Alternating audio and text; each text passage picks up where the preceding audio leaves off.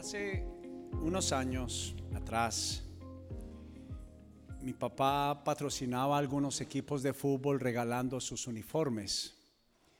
Y lo que siempre yo le pedía a él era que junto con los uniformes para estos equipos, él sabía y me gustaba mucho que hiciera uno para mí. Yo era alguien que dormía con el balón en la cama.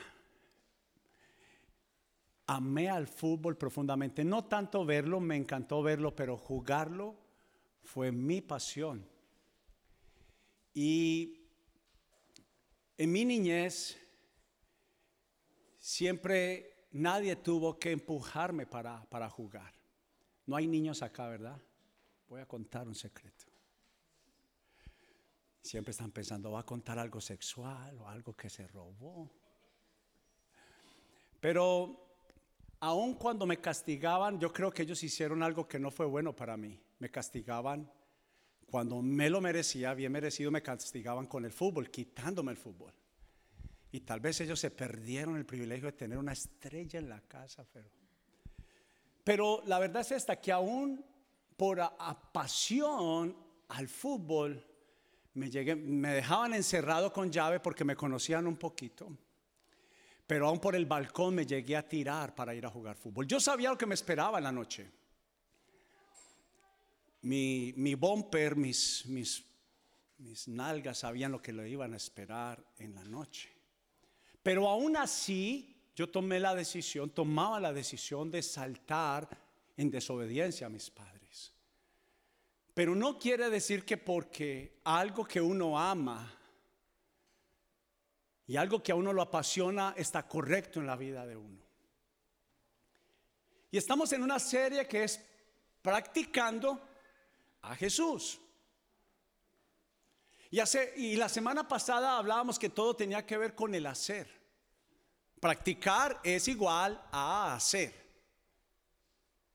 Y llevamos toda esta serie entendiendo que aunque podemos venir a la iglesia no necesariamente jugamos bien. De hecho, yo conocía muchas veces si uno se dejaba impresionar en un partido cuando usted veía a alguien con los guayos nuevos, el mejor uniforme, eso no hablaba que era el mejor jugador. Había gente que me pegaba en una engañada de cómo llegaban y uno decía, ese mínimamente debe ser tremendo, calidoso, debe ser alguien muy bueno. Pero una vez empezaba a jugar, uno sabía que tenía dos pies derechos. Pero, aunque algo me puede apasionar, no necesariamente me hace bueno. Y la realidad es que solamente el hacer, la práctica, te ayuda a no depender solamente de lo que amas, sino que empiezas a correr con la disciplina de hacerlo bien. Y la idea es que cuando nosotros hablamos aquí en la iglesia, hablamos no solamente del oír. Es más, la Biblia dice que la fe viene por el oír, por el oír la palabra de Dios, pero la Biblia también dice que algunos se quedaron solamente en el escuchar. Porque Dios pone también el querer como, dice la Biblia, el hacer. Y es lo que Jesús al final del cabo de todos los días está diciendo, algunos de ustedes están durmiendo con Dios. Puede ser que les apasiona a Dios, aman a Dios verdaderamente, pero no lo están practicando. Y por eso la evidencia de Dios en mí o Dios en mí se hace real. No porque Dios no desee estar, sino porque no necesariamente lo estamos practicando. Entonces, la práctica hace que en el paso a paso, en el uno a uno, empiece a venir la virtud y la capacidad. Entonces, yo no solamente me quedé en el dormir con el balón, sino que empecé en el uno a uno. Uno, uno, uno, uno, a uno.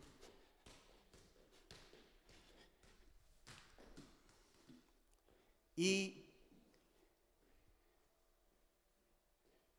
me hace capaz de sobresalir. Me da la virtud de poder cosechar lo que un día sembré.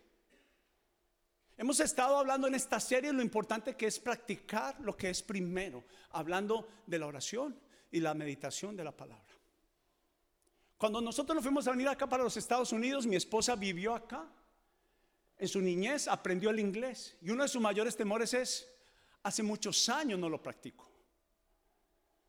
Es más, cuando llegó ella sintió tremendo limitante porque solamente en su niñez y adolescencia había hablado inglés, pero habían pasado aproximadamente más de 15 años, casi 20 años que mi esposa no practicaba con alguien el idioma.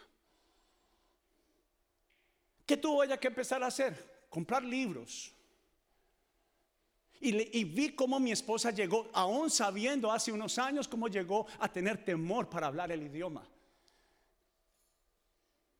Pero la realidad es que cuando nosotros empezamos en la práctica, empezamos tal vez hacer cosas que uno ni se imagina que puede hacer. Que solo en el día a día, cuando yo era niño, yo dije, voy a empezar a hacer cosas que me permitan ser hábil a la hora de maniobrar.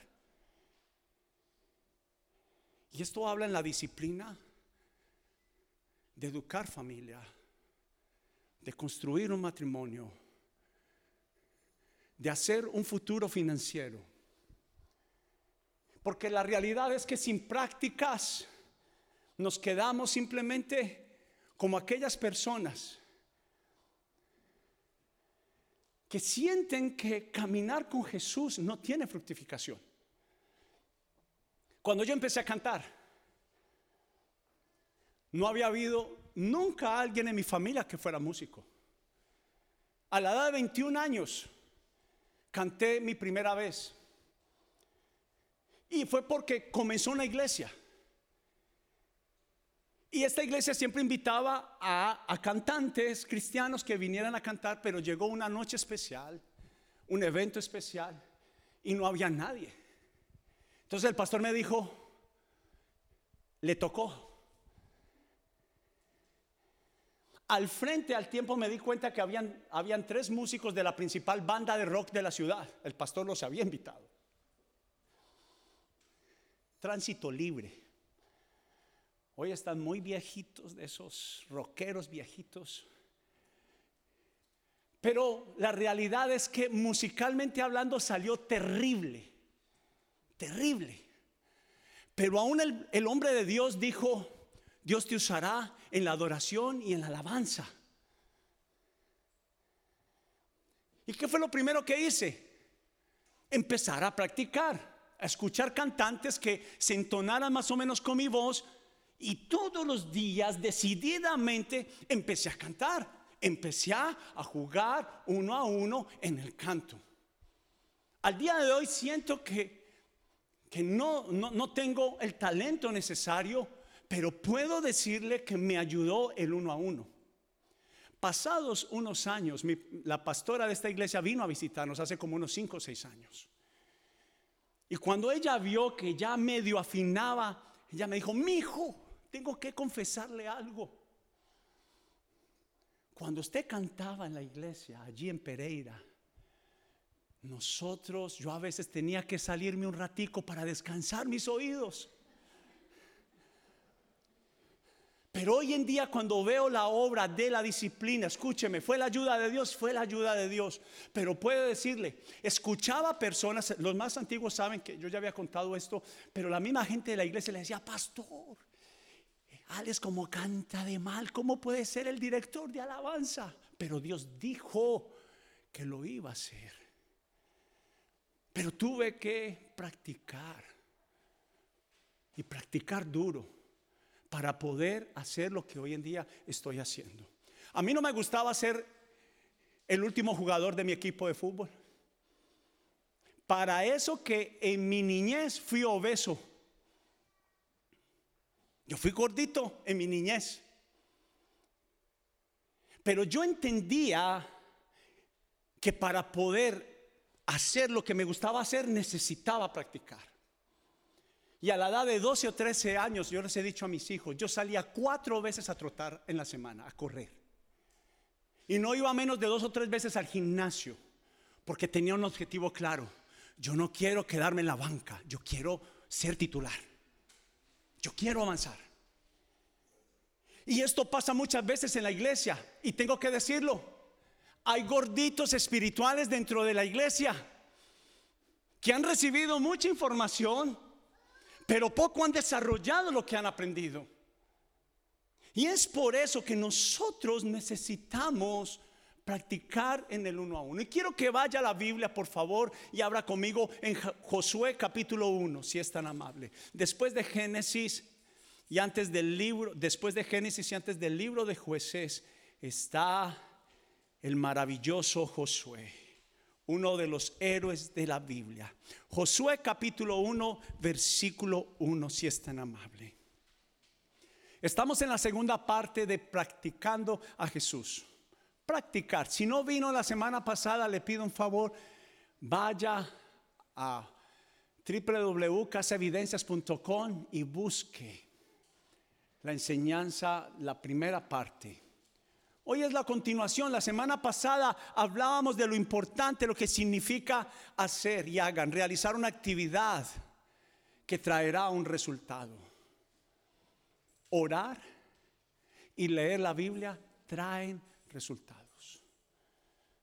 Y por eso Josué, Dios le habla a Josué en el capítulo 1, versículo 1 y dice, después de la muerte de Moisés, siervo del Señor, el Señor habló a Josué, hijo de Nun y ayudante de Moisés. Le dijo, mi siervo Moisés ha muerto, por lo tanto, ha llegado el momento, diga conmigo, de practicar, de hacer. Ha llegado el momento de que guíes a este pueblo, a los israelitas, a cruzar el río Jordán y a entrar a la tierra que Dios les doy, hablando de la promesa. Versículo 3 dice, te prometo a ti lo mismo que le prometí a Moisés. Donde quiera que pongan los pies los israelitas, estarán pisando la tierra que les he dado, hablando de la promesa. Desde el desierto del Negev al sur hasta las montañas del Líbano, al norte del río Éufrates, al oriente, hasta el mar Mediterráneo, al occidente, incluida toda la tierra de los hititas. Verso 5 dice, nadie podrá hacerte frente mientras vivas. Pues yo estaré contigo como estuve con Moisés, no te fallaré, ni te abandonaré. Pero el verso 6 dice lo siguiente, sé fuerte y esfuérzate, practica mucho. Porque tú serás quien guía a este pueblo para que tome por posesión toda la tierra que juré a tus antepasados que les daría.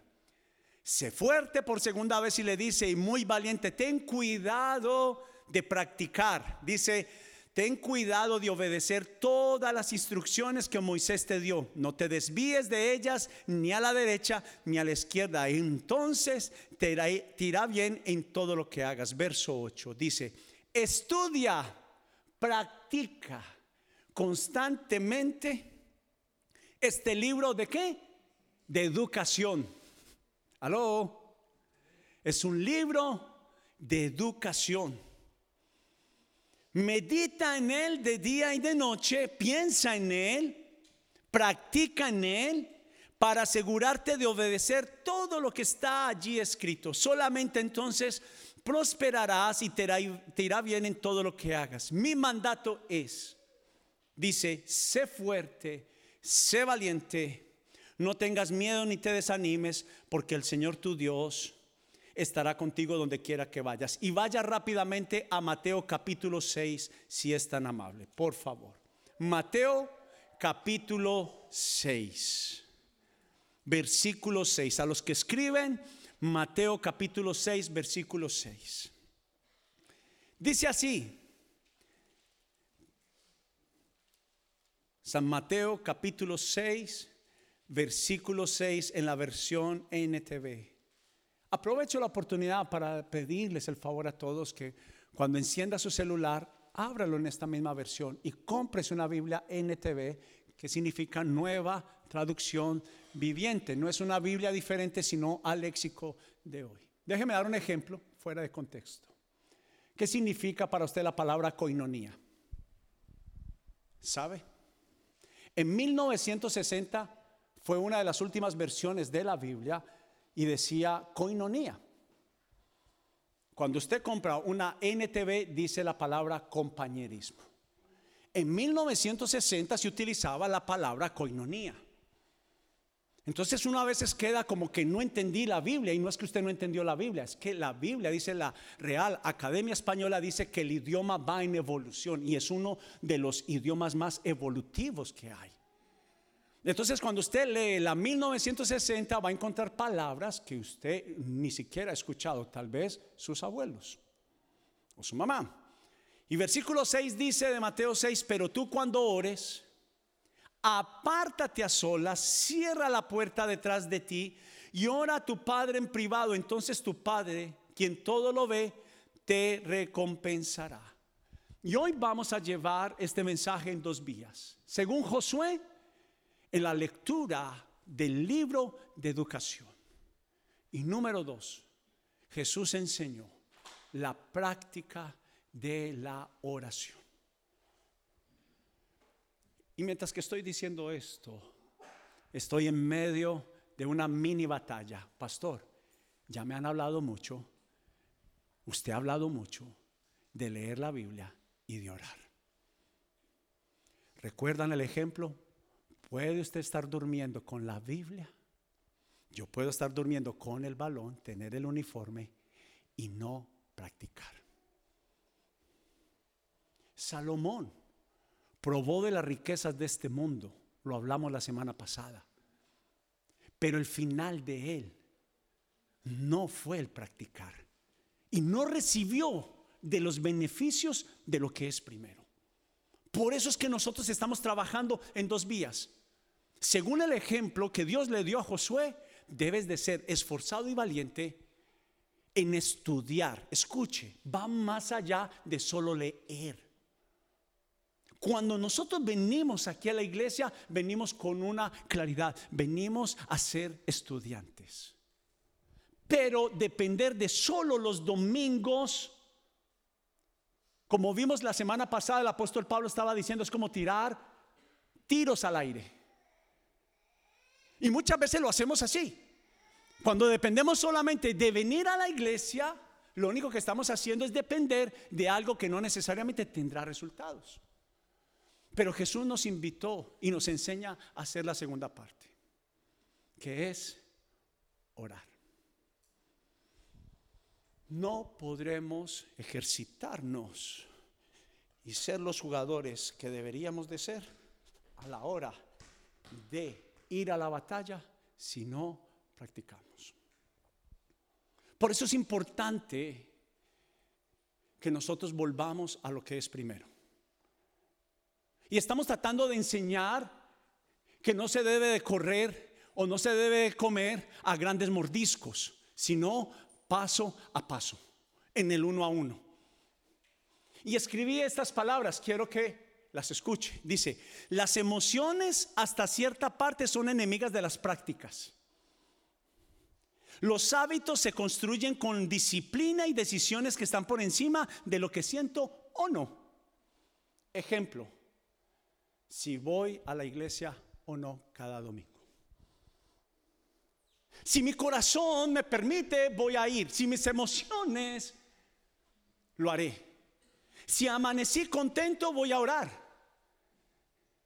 Pero si, no tengo ganas, lo que diga mi corazón está ok. Pero como necesitamos para poder maniobrar en la vida, necesitamos diariamente poder pasar tiempo en la práctica. Y por eso escribí cosas como estos, como estas. No todo lo que amamos y lo que nos gusta nos conviene.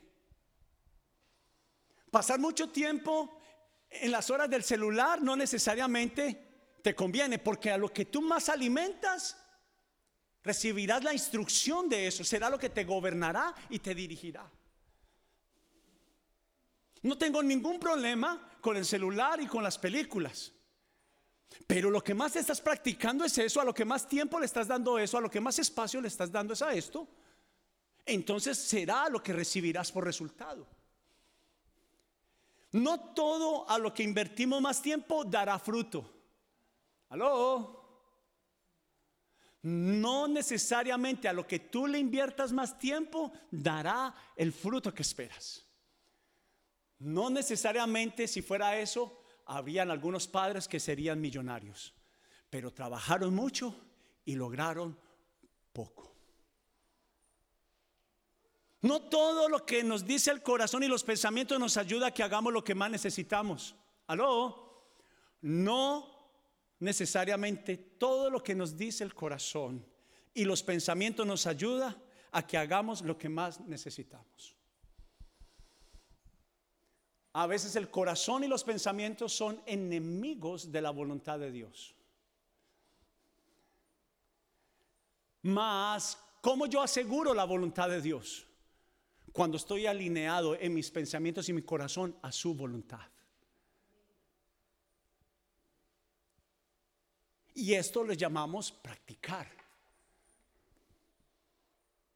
Porque aún las personas, cualquier área que ellos ejerzan y hagan, cuando se alinean en la práctica de orar y de saber qué es lo que Dios quiere, sus mandatos, la Biblia dice que le dijo Dios a, Josué, si los meditas y los practicas, todo lo que hagas te irá bien. Porque es una instrucción. Y él dijo, no te vayas ni a la izquierda ni te vayas a la derecha. ¿Cómo yo sé el camino?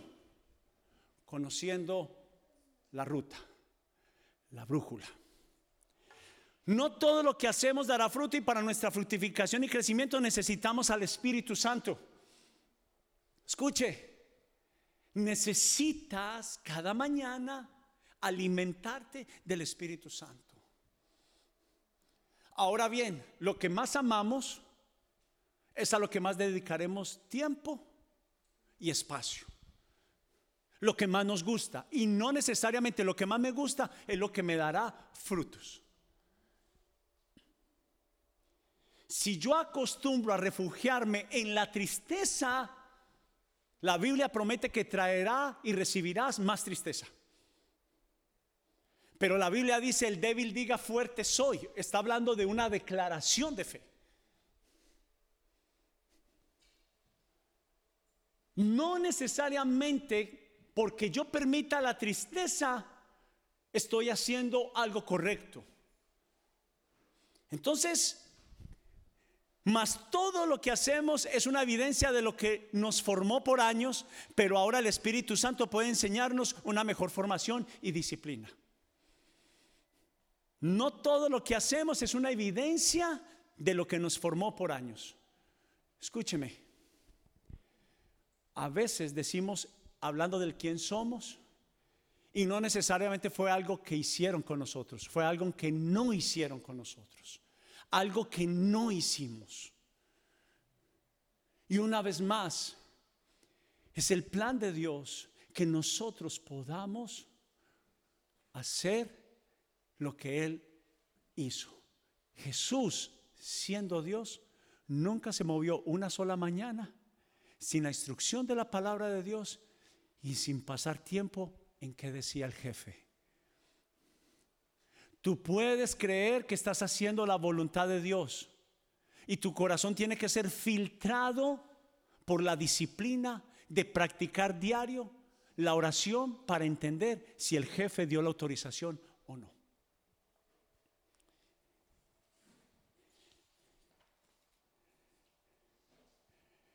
La semana pasada hablábamos de que el apóstol Pablo aconsejó lo que es la disciplina de un atleta. Y mire lo que dice. No se dan cuenta de que en una carrera todos corren, pero una sola persona se lleva el premio. ¿Quién? ¿Quién? Los que practican. Y por eso dice él, pero así que corran entendiendo que solo una persona se lleva el premio, corran como para ganar. Todos los atletas entrenan con disciplina, lo hacen para ganar un premio que se desvanecerá, pero nosotros lo hacemos por un premio eterno. Por eso yo corro cada paso con propósito, no solo doy golpes al aire, disciplino mi cuerpo como el de un atleta, lo entreno para que lo haga como lo debe de hacer. De lo contrario, temo que después de predicarles a otros, yo mismo quede descalificado. La realidad es que yo puedo, mire para acá, podemos quedar descalificados. Y nos sentimos a veces descalificados. Cuando no está pasando la fructificación en nuestra vida, sentimos que quedamos descalificados y tenemos pensamientos como Dios se olvidó de mí. Dios no bendice a todos. Dios tiene preferencias de otras personas. Pero recuerde, lo que usted más alimente será lo que lo dirija y lo que la gobierne. Por eso quiero que escuche esto. Las prácticas de Jesús son para un aprendiz, lo que un entrenamiento es para un jugador de fútbol, o las escalas de música para un pianista o guitarrista, o lo que es para un profesor, el leer. el beneficio de un pastor o de un profesor no debe de ser el dinero. Su satisfacción no debe ser el dinero, sino cuál? El educar. La satisfacción no debe de ser lo que yo recibo, sino lo que hice en otros. Y es por eso que también se perdió en el mundo hablando de nuestra costumbre espiritual lo que es primero. Y lo primero es educar a otros. Por eso el Señor le dijo a Josué, te mando, escúcheme, con todo mi corazón le pido esto. La mayor práctica que una persona necesita es entender, no todo lo de Dios es un consejo. Dijo, te mando a que no estés triste. Te mando a que no sea tu teoría la que se haga, sino la mía. Te pido que te esfuerces en escuchar mi voz, porque entiendo que no es fácil escuchar mi voz y obedecerla. Te mando a que vengas cada mañana a pasar tiempo conmigo. Jesús dijo, cierre la puerta y cerrada la puerta, ora al Padre que ve en lo secreto y Él en lo secreto te pondrá en mucho. Porque es en lo secreto que se cuentan las grandes estrategias para que tú puedas ejecutar en grande. Pero muchos de nosotros nos hemos perdido también el privilegio no solamente de orar, no solamente de leer la Biblia, sino de vivir en comunidad.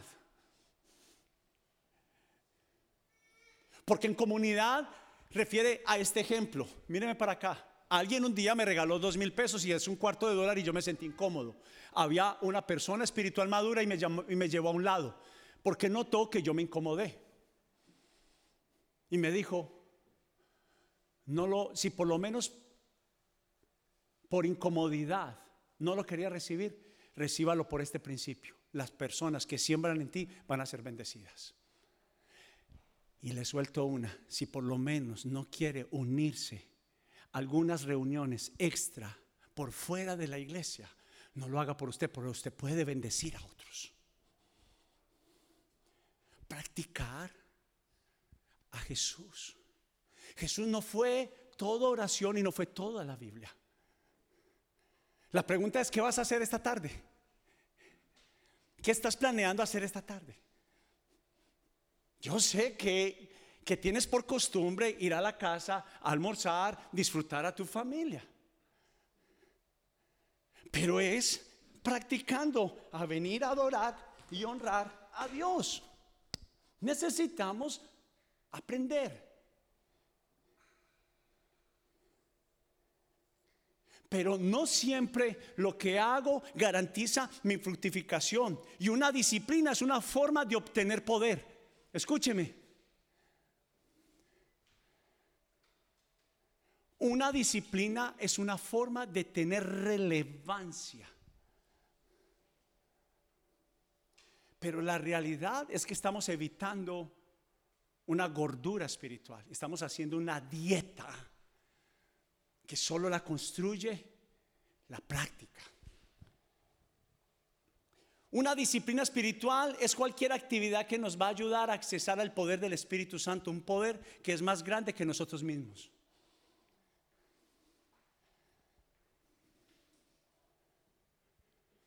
La Biblia dice que un abismo llama a otro abismo.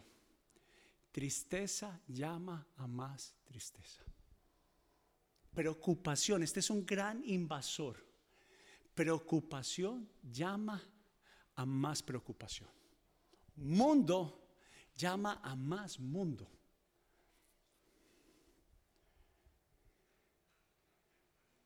La Biblia dice que un abismo llama a otro abismo, un vacío lleva a otra a, la vida a un vacíos mayores. Pero perdóneme, dentro de la iglesia hay gente que ya por delante se, se, pusieron en su cabeza y en su corazón que iban a ser parte de la suplencia, no de la titularidad. Y mi gordura física no me iba a permitir ayudar a ser un hombre que fue preseleccionado de la selección Antioquia de su departamento.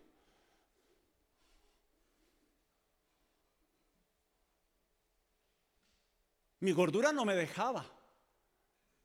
Entonces yo tuve que salir a correr. Y en Medellín hay un, centro turístico que es muy conocido, que se llama el Pueblito Paisa. Y el Pueblito Paisa son cuatro kilómetros así.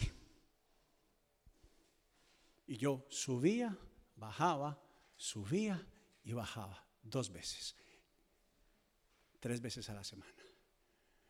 Y salía al gimnasio dos, tres veces a la semana. Y jugaba fútbol tres, cuatro veces a la semana. Pero era que lo que amaba. Ahora el Señor me ha enseñado a amar qué? La verdad. Y empecé a practicar uno a uno la verdad. Yo tenía dos gigantes en mi vida, la ira y el engaño. Y todas dos los tuve que traer a la disciplina que estamos hablando. Oración y la palabra. La palabra fue la que me enseñó que el espíritu de la verdad es el Espíritu Santo y es el que va a poner dentro de mí el deseo de abandonar la mentira y el engaño. Pero recuerde, lo que más alimente será lo que gobierne su corazón. Estar en comunidad. Ver pornografía te traerá más deseo de ver pornografía. Pero seamos honestos, por sí solos no somos capaces. Necesitamos para abandonar la tristeza, la práctica diaria de conocer aquel que es la verdad para abandonar la tristeza, necesito conocer aquel del cual emana la verdadera felicidad, porque Él dijo, la paz que yo les doy, el mundo no se las puede dar.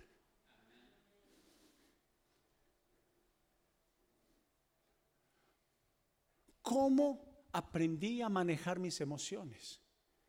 Porque yo me acostumbré inclusive hasta depender de mi agresividad. A veces dependemos de esos talentos que descubrimos, pero que no necesariamente fructificamos. ¿Me hago entender? Entonces, ayudarme en la ira fue una barrera de defensa que encontré como un refugio, pero que el resultado trajo más amargura. Mas cuando empecé a trabajar en la paz de Jesucristo, a depender de la práctica de no afanarme, de aquellos que muchas veces hacemos como esto, primero hacemos y luego meditamos. Eso me costó mucho. Ahora aprendo que antes de dar una respuesta, la paso por el filtro de la palabra de Dios y de la oración. Y hasta que yo no sienta la paz suficiente, no le respondo absolutamente a nadie nada. No estoy obligado a contestar todas las preguntas que me hagan. Y no estoy, estoy obligado a responderlas inmediatamente. No irrespetas a nadie por pedirle un espacio de tiempo, por depender de la práctica, de pasarla por el filtro de la oración y de la lectura de la palabra. Practica. Señor, tengo esta propuesta, tengo esta posibilidad, la traigo delante de ti, antes de tomar una decisión.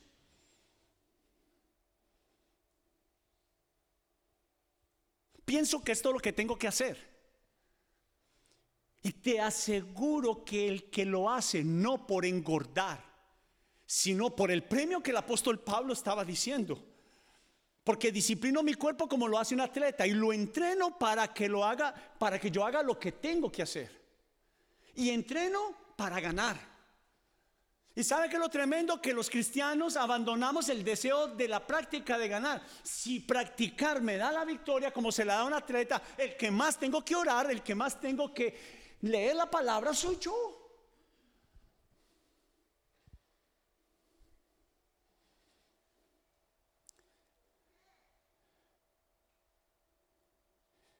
Y las buenas prácticas nos ayudan a amar las cosas correctas. Es por eso que entre más practica las disciplinas espirituales, más queremos practicar las mismas disciplinas espirituales.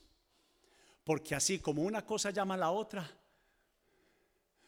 cuando tú te acostumbraste a un horario y a comer algo, tu cuerpo inmediatamente, tu espíritu, tu corazón también lo va a pedir. Si tú acostumbras en calidad, no en cantidad, del principio de orar, cerrada la puerta, ora al Padre que ve en los secretos. ¿Sabe qué? En público hay mucha bulla y en público hay mucha gente. Donde Dios lo vea uno mejor.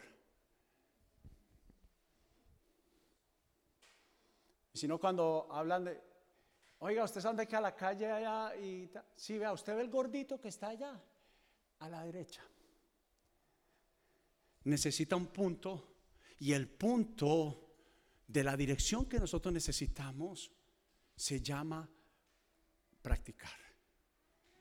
La referencia es la lectura de la palabra y la oración. Y quiero cerrar diciendo lo siguiente. Entre más leemos la Biblia, mire para acá, y compartimos con nuestra comunidad y venimos a la iglesia, más queremos leer la Biblia, más queremos compartir en comunidad y más queremos venir a la iglesia.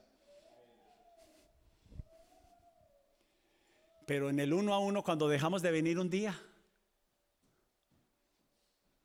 es una revelación de que empezamos a perder lo que nos gustaba y lo que amábamos. Luego se convierte en dos, luego en tres, y sin darnos cuenta se nos fue. Pero no ese es el mayor problema para mí. Mire lo que le voy a decir y entiéndalo bien. Para mí es más importante, porque el resultado de ir a la iglesia es resultado de la diaria práctica con el Espíritu Santo. Si usted no depende de eso, por más que usted quiera, por más que usted briegue, por más que usted trate, con venir solo a la iglesia no le va a alcanzar. Pero cuando yo cada día paso en oración, más quiero conocerlo. Cuando más leo la palabra, escuche, más quiero saber de Él. Cuando yo siento que Él está hablando de mí, me siento identificado. Y cuando empiezo a pasar tiempo con Él y escucho una palabra que es una promesa, entiendo y comprendo que me la está haciendo a mí. Cuando yo no obtengo estas prácticas, pienso que se la está haciendo a todo el mundo, menos a mí. Mas cuando yo siento su amor en oración, tú te sientes no solamente parte, sino que entiendes que Él te está hablando en una forma personal a ti. Pero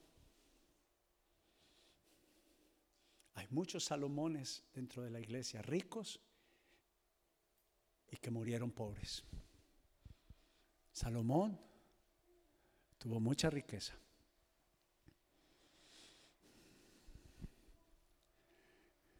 Personas que aman a Dios con todo su corazón. Pero que su confianza está en lo que pueden maniobrar, en lo que pueden hacer. Pero ¿sabe qué? Esto es una evidencia. Que entre más practiqué, entre más quise serlo, mejor me fue. Mejor lo hice, mejor me adiestré.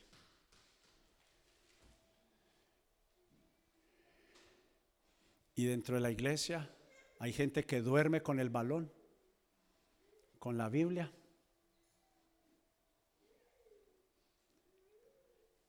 Pero no practican y no corren como para ser los primeros. Yo te quiero invitar en esta tarde a hacer las prácticas que Jesús hacía.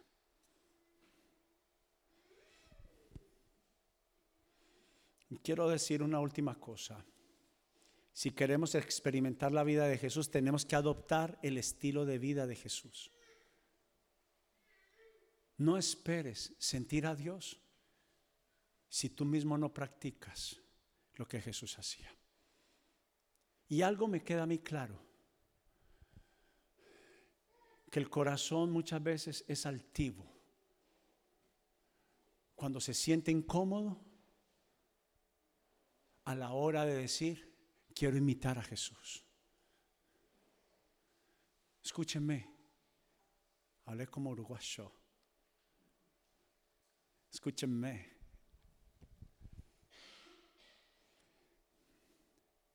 Si todavía causa incomodidad, si todavía causa incomodidad, el Espíritu Santo tiene que hacer una obra dentro de ti y de mí. Pero si Jesús oraba al Padre y siempre citaba las escrituras, ¿cuánto más nosotros? Josué capítulo 1 dice, estudia en este libro para que te vaya bien. Y Mateo capítulo 6 dice, entra en oración.